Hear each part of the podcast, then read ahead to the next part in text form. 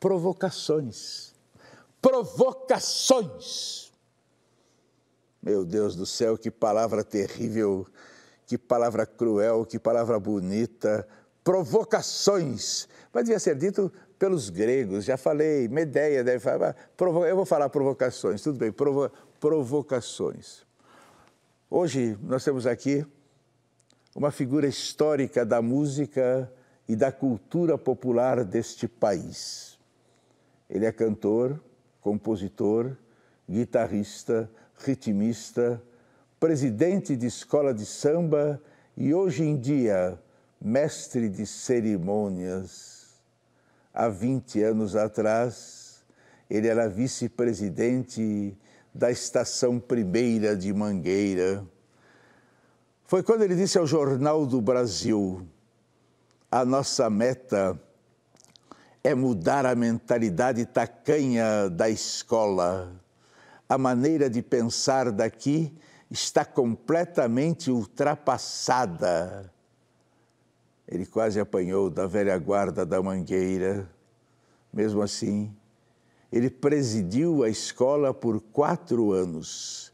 Criou, inventou, provocou a última dele foi divertida. Foi o primeiro presidente de escola de samba do Rio a se mudar para São Paulo. Essa história e outras tantas histórias ele vai contar agora e ele pode falar tudo o que ele quiser, o que ele desejar, pode agredir, se divertir, enfim, que dê uma entrevista para que vocês percebam que existe gente no seu país igual a ele. Preparem-se, preparem-se.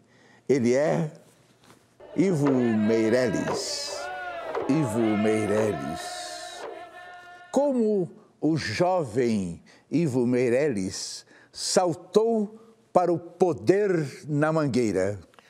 O jovem Ivo Meirelles não saltou para o poder na Mangueira. O jovem Meirelles foi obrigado a brigar pelo poder na Mangueira. As escolas de samba no Rio de Janeiro, que vou falar de onde eu conheço, não estão nas mãos do favelado. Eu morei na Mangueira até meus 48 anos de idade e fui obrigado a sair do Morro da Mangueira, fui expulso do Morro da Mangueira. E antes de ser expulso do Morro da Mangueira, eu sempre brigava muito pelo poder da escola de samba. Eu achava e acho que é Casa Grande e Senzala, né? a Casa Grande, a quadra da escola de samba, onde as pessoas chegam lá e dominam toda a situação, e a Senzala, o morro com 30, 40 mil habitantes, é, fazendo o serviço braçal para que aquelas pessoas ali é, ganhassem é, o caminho público. E eu, o tempo inteiro, enquanto estive lá, briguei contra isso, e em algum momento eu fui vencedor, em outros momentos fui vencido. Que beleza, hein? Que maravilha.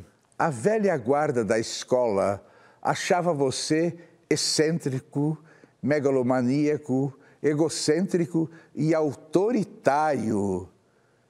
Você gostaria de acrescentar mais algum adjetivo? Tem vários outros. Porém, não era a velha guarda da mangueira. Era três, quatro pessoas de idade na mangueira que falavam pela velha guarda, que usavam a voz da velha guarda. Né? A Mangueira é uma escola muito opressora, é muito opressora para quem está lá. É, eu hoje, eu hoje, graças a Deus, eu tenho autonomia para falar ou brigar, se preciso for, mas naquela época eu não tinha a voz para combater uma, uma figurã, uma figurã de nome quando ela ia para a imprensa, falar que esse negrinho tá isso, que esse negrinho tá aquilo. É, infelizmente o tempo não volta, mas eu fiquei calado algumas vezes, é, ouvindo duas ou três pessoas. Inclusive, inclusive é bom é, ressaltar que quando eu ganhei o Samba da Mangueira em 1985, para o desfile de 86, era outubro de 85, é, três vozes da velha guarda, dessa da velha guarda, da Mangueira, diziam que aquele samba, daquele moleque, era um samba de bloco e que a escola iria cair para o segundo grupo. E a escola ganhou o carnaval. Aquele samba é um dos mais conhecidos hoje na história da Mangueira. E o tempo passou, esses portadores da voz da velha guarda não foram de público dizer que estavam errados e a imprensa que publicou aqui, todas aquelas falácias não instigou, não provocou uma reação dessas pessoas. Ouça só o que disse uma vez de você o compositor de samba enredo Hélio Turco. Sabe o que ele falou de você? Adivinha? É o Eu vou te possível. dizer. Ele, você, é um menino atrevido. O que, que você fez para ele? Primeiro, quero dizer que sou fã do Hélio Turco, que adoro suas obras, mas nem sempre um bom compositor vai fazer boas obras.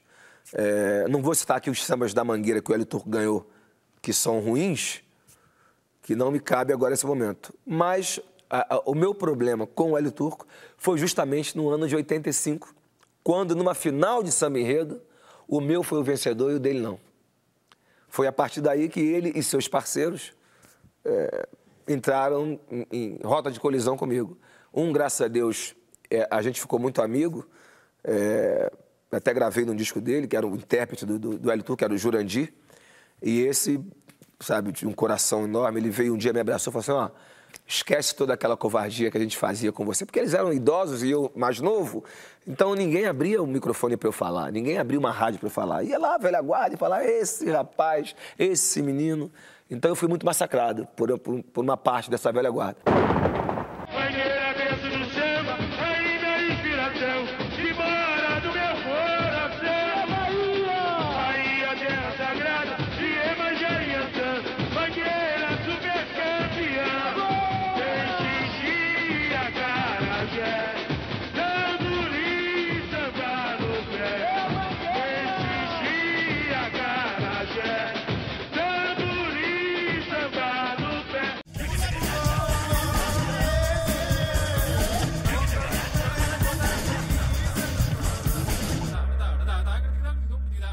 Um dia você disse: Meu grande defeito é ser estourado. Como conseguia se manter estourado no poder? Não usei a palavra estourado, não. Devo ter usado. Sei lá, estourado na mangueira, você acaba comigo.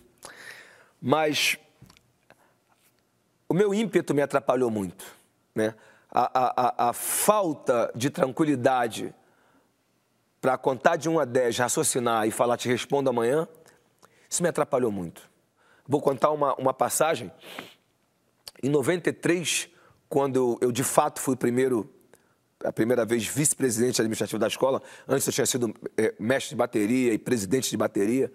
Eh, essa primeira vez, a Mangueira foi falar da manga, era um enredo sobre a manga, e tinha um samba lá muito ruim de um pai, era do pai de um, de um traficante. E eu cortei o samba. Eu falei, olha, esse samba não pode passar da primeira eliminatória, porque isso vai crescer, o morro vai vir para cima desse samba puxando o saco, porque quer agradar o bandidinho, e vai ficar difícil para a gente cortar esse samba. E eu cortei esse samba. E quando eu fui para casa, eu morava no morro, os meus diretores pegavam seus carros e iam embora para Ipanema, Leblon, Barra da Tijuca, eh, Meia, etc e tal. E eu entrava para dentro do morro para dormir. No dia seguinte, fui acordado, uma gritaria sem fim. E quando os caras vieram me perguntar por que cortou o samba, eu falei que não tinha resposta para dar. E um menino, naquela época, usava usava-se pistouze, deu no meu peito com aquilo e eu tomei dele e dei no peito dele. Eu poderia ter morrido. Eu podia ter, se fosse hoje, eu ficaria com aquilo e. Ivo Meirelles, Enfim. o Jornal do Brasil de maio de 93 diz que você era procurado muitas vezes para limpar a barra das pessoas junto ao tráfico do morro. Era fácil fazer isso? Primeiro que isso é uma inverdade. E é uma pena que o Jornal do Brasil tenha acabado. Porque o, o jornalista com a, com a caneta na mão, ele escreve o que ele quer escrever. Ele pisa quem ele quer pisar, ele massacra quem ele quer massacrar. É, se isso fosse verdade, eu não teria sido expulso da mangueira duas vezes pelos traficantes. Os homens do tráfico alguma vez disseram: Não, não, não. Esse, esse garoto, esse cara não, esse cara não queremos. Todas as vezes. A última agora, em 2013, eu cheguei a dar uma declaração para várias TVs, porque eu fui para Mangueira, eu tinha sido expulso num dia anterior e fui para casa, pensei bem e falei: chega, chega. Voltei lá, obviamente, é, é, contratei uma segurança, voltei, abri a quadra da mangueira, troquei todas as fechaduras e falei: quem manda na escola de samba é o presidente da escola, não é traficante nenhum. E passei um ano de cão. Foi o meu pior ano de toda a minha vida. Ter que ir para a mangueira, comandar os ensaios, cercado de segurança, porque os traficantes queriam me matar. Dizem que você, num momento de inquietude, em 1995, criou o grupo de percussão Funk em Lata. O que estava acontecendo? Sempre fui muito inquieto musicalmente. E eu via que a bateria da Mangueira, quando saía comigo, eles não queriam tocar só samba. Eles tinham musicalidade para mais. Eles tinham mais criatividade. Então eles queriam fazer coisas que a escola de samba não permitia, que aquele pensamento arcaico da escola de samba não permitia. E que o povo, a imprensa que pensa arcaicamente, também não admitiriam uma mudança radical numa escola de samba como a Mangueira. Aí eu peguei naquela época os 20 mais chegados a mim e falei, vamos fazer música com esses instrumentos de samba? E ali nasceu o Funk Lata. Não quero mudar daqui jamais. Jamais. A minha identidade está no Morro da Mangueira. Jamais. No entanto, você acaba de mudar para São Paulo. Por quê?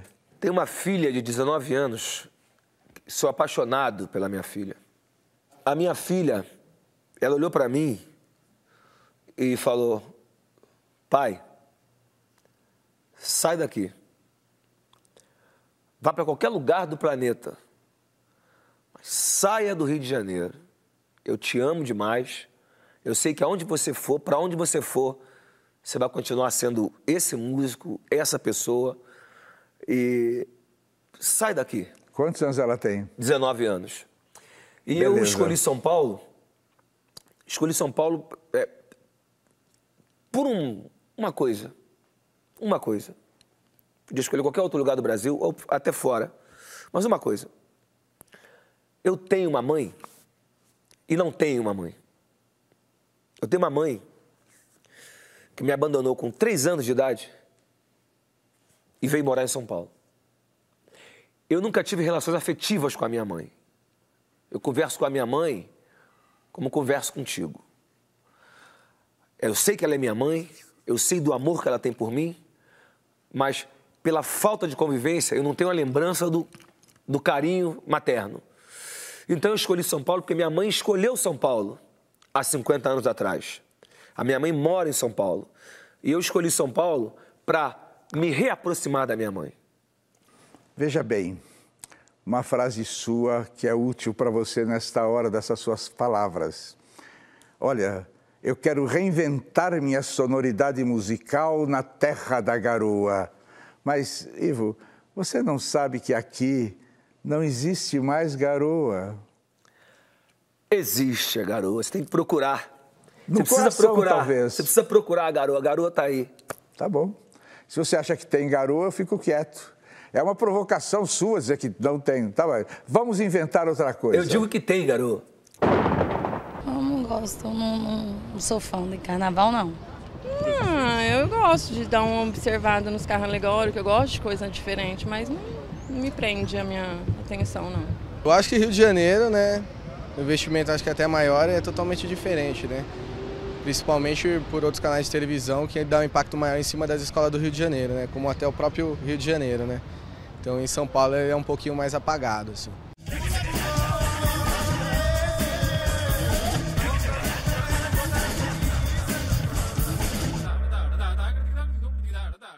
O Brasileiríssimo, Brasileiríssimo, é um show que te leva do Morro da Mangueira para o Maxud Plaza. É uma sinopse da tua música ou uma reinvenção? Na verdade, é uma volta ao passado. É, o, o Brasileiríssimo é um passeio pelo Brasil, pela música do Brasil. O Brasileiríssimo tem música de Assis Valente. No Brasileiríssimo, Brasileiríssimo tem música do Batatinha. No Brasileiríssimo tem música do Jorge Aragão. Então, o Brasileiríssimo é isso, é um passeio musical pelo Brasil e pelos grandes poetas que cantaram a mulher brasileira. Ah, você está provocando muito bem. Vejamos se você Eu sou um aguenta. provocador. Vejamos se você aguenta, talvez, uma pequena provocação. Você pretende se ligar a alguma escola de samba de São Paulo? Se ligar não é a palavra. Por quê? Porque na Mangueira, na Mangueira era paixão. Na Mangueira, eu, eu nasci escutando os tamborins da Mangueira, escutando o surdo da Mangueira. Na Mangueira era paixão. Por que, que Se você não São esquece Paulo- a paixão e trata friamente das coisas? Sim, vou responder. Se alguma escola de samba em São Paulo quiser contratar o profissional, eu estaria de braços abertos. Porque o profissional recebe. O apaixonado não. O apaixonado se joga. Faça uma comparação sincera entre as escolas de samba do Rio de Janeiro e as escolas de samba de São Paulo. Muito fácil. Muito fácil. As escolas de samba de São Paulo têm o mesmo pensamento da escola de samba do Rio. A escola de samba de São Paulo tem a mesma paixão, tem a mesma pegada, tem o mesmo comprometimento que as escolas do Rio têm. A grande diferença é a escola de samba de São Paulo não progridem mais, não avança mais, porque, diferentemente da população carioca, que tem 100%, tem o seu clube de coração e a sua escola de coração, em São Paulo não existe isso. Em São Paulo, todo mundo tem o seu clube de coração e tem uma escola de samba do Rio de Janeiro, Você mente? como todo mundo. Me diga uma coisa, Ivo Meirelles. Como é que você gostaria de morrer? Nossa, que ninguém gostaria de morrer, né?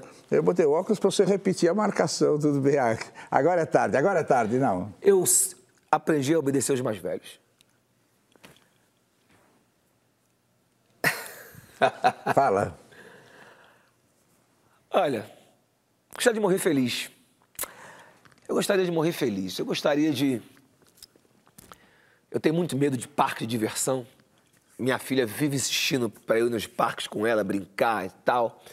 Talvez gostaria de estar com a minha filha numa montanha russa, se divertindo com ela, brincando, rindo, ver o sorriso dela e infartar ali. Ivo Meirelles, se houver reencarnação, onde e quando você gostaria de nascer? Gostaria de nascer na década de 60. Se bem que eu nasci na década de 60, mas gostaria de ter 40 anos na década de 60. Então eu gostaria de ter nascido na década de 20. Né? É, mas eu queria estar, eu queria estar com meia idade na década de 60. Que falta de inovação? Mas é a falta de inovação que faz você procurar inovação. Tá bom.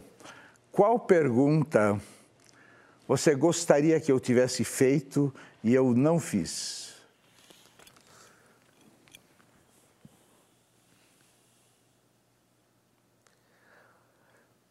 Se eu me sinto realizado musicalmente, Não sei.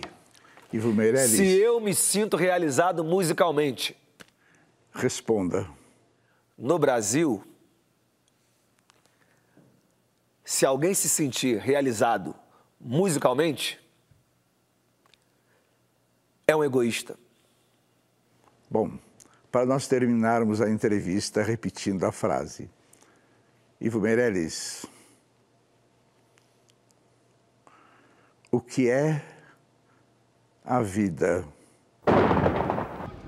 A, a vida para mim é um universo em desencanto, cheios de melodias e de aventuras impressionantes que nunca chega ao fim. A vida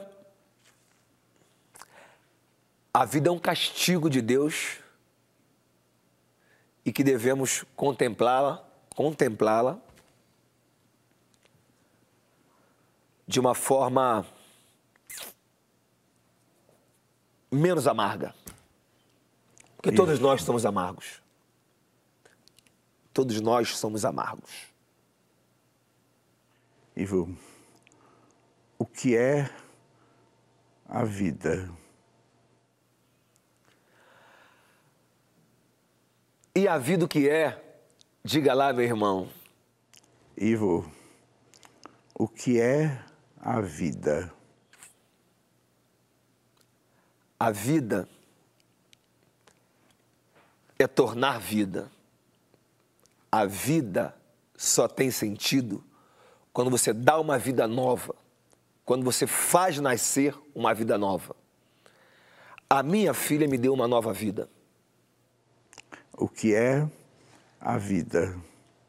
A vida é viver com os bons, com os maus, com os bens, sem os bens. Tá bom.